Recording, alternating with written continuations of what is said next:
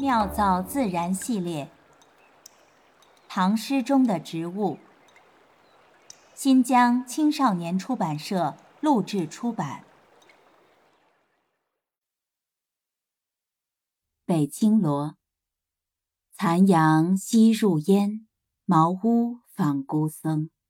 落叶人何在？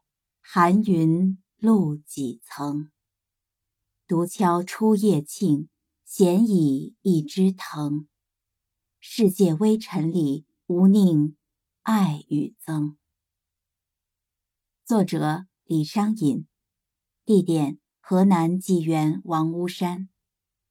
时间：公元八百二十八年，唐文宗大和二年。万曲一收。唐元和七年，李商隐出生在郑州荥阳一个普通的寒士家庭。父亲李嗣曾为霍家县令，后改任绍兴、镇江一带的幕僚，所得不过聊以计日。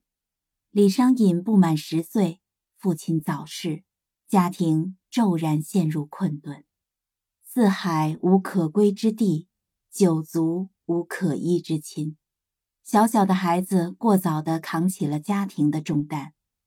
少年李商隐为人庸书泛充，以立门庭。穷困的生活并没有熄灭少年的向学之心。他五年读经书，七年弄笔砚，到了十五六岁，已写得一首秀丽古文。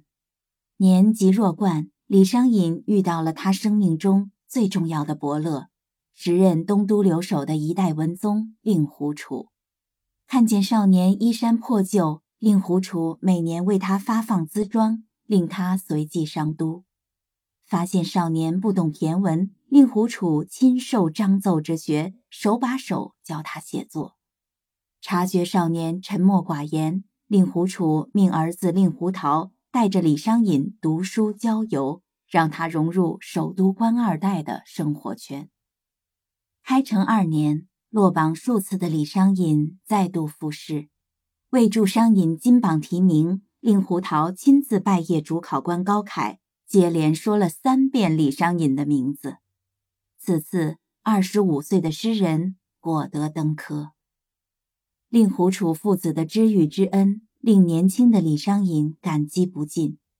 他在悼念恩师的诗中写道：“百生终莫报，九死两难追。”但李商隐从未将老师的厚爱看作令狐家族为牛党培植亲信之举，他也从未将自己看作牛党之人。朝堂之上，皇权旁落，党争愈演愈烈，整个官场。一片混乱污浊。李商隐纯纯君子，战战兵心，无心争权，只为国运。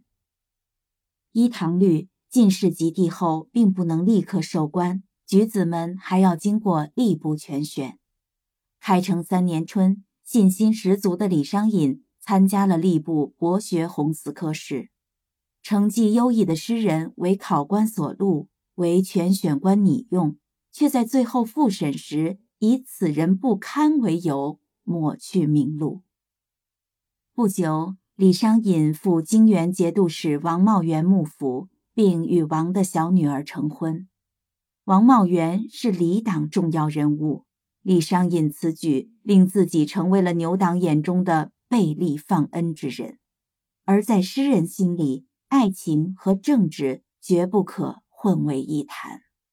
李商隐在令狐楚门下，从未依权仗势巧借东风；在王茂元门下，亦没有攀附岳丈、飞黄腾达。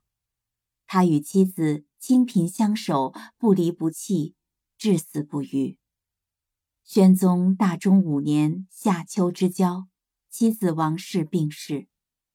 同年冬，李商隐从军东川，赴蜀路上，他含泪长叹。从此无家与记忆。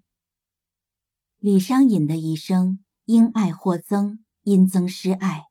虚负凌云才，金报未曾开。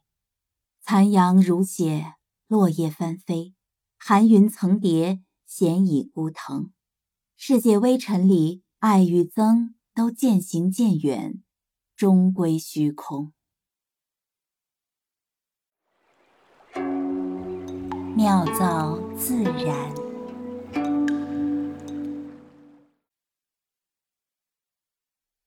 藤是藤本植物的统称。藤本植物呢，是指的那些茎秆细长、自身不能直立生长，必须依附他物啊才能向上攀援的植物。